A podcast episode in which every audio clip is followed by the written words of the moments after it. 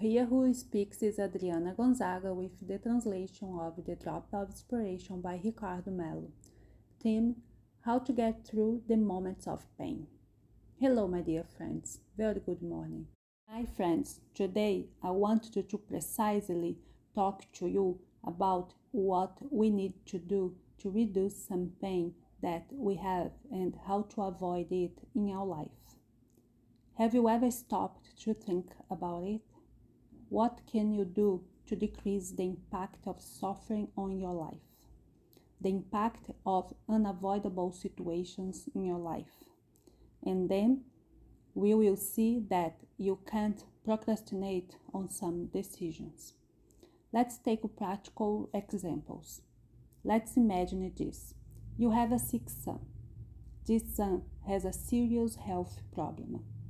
You have nothing to do. You will have to take him to medical treatment. You will see his suffering. Sure that you are going to do your best to make him better.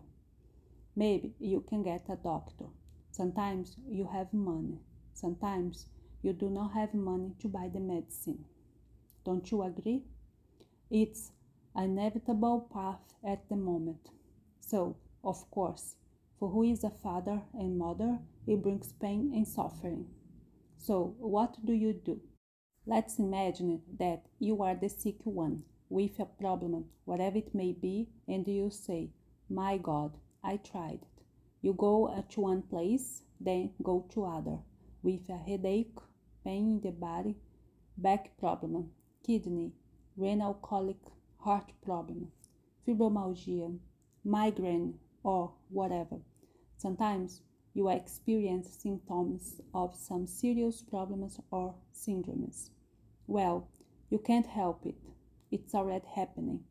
And what do you do to be lighter? Imagine you are unemployed, lack of money, bill to pay, or fear of the future. Maybe even if you have money, but you are afraid it will run out. You are taking the bank's reserve and it gives you that fear, that anxiety. My God, what if it fails? I am out of a job. How am I going to do it? Is it not right? My friends, sometimes having a neighbor it's very difficult and you have to deal with it. You can't send him away. He is disturbing and disturbing. What do you do? Got it? These are situations wherever they are, in any way of life, that for some reason in this there is no time to run away. Well, we have two ways that the gospel teaches us that we can follow. The first one is the easiest way, which is what?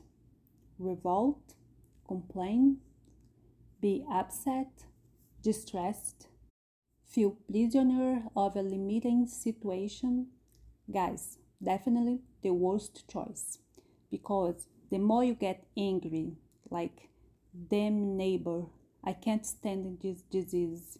My God, again, this lack of money. I can't stand this difficult relative. Whatever it will be, the more you talk about it, the worse it will feel. It gives you a headache. Your energy goes to the ground. Your creativity disappears and the problem doesn't solve. You still have a mother in law, a complicated sister in law, if that's your case, or the husband, the wife. My friends, no one will change.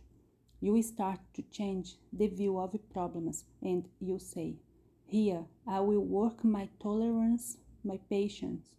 I will negotiate, or here, I will have to be firm, but I will work my firmness without holding a grudge in the heart.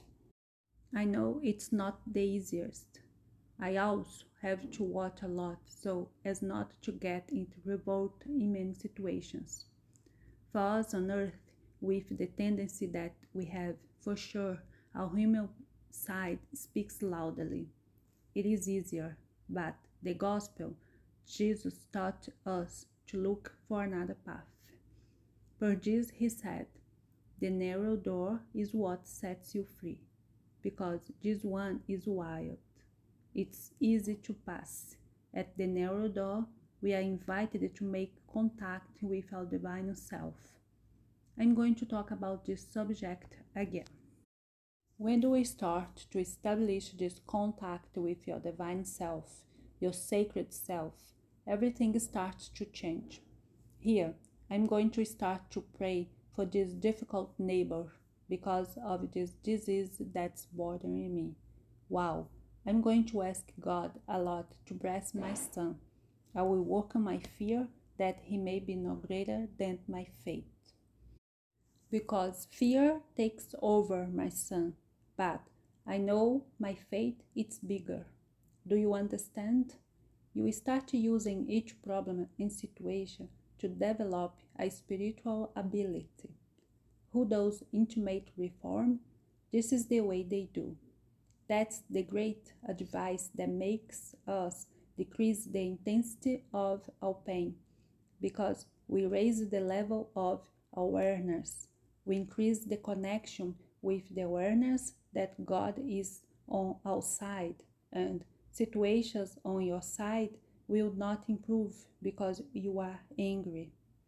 So, this extra confidence gives us the condition to move forward. Is not that true?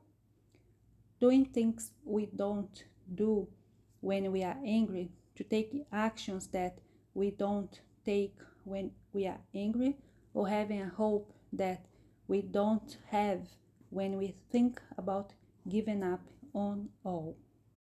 It protects us from sadness, from depression, and, in more severe cases, even from suicide attempts.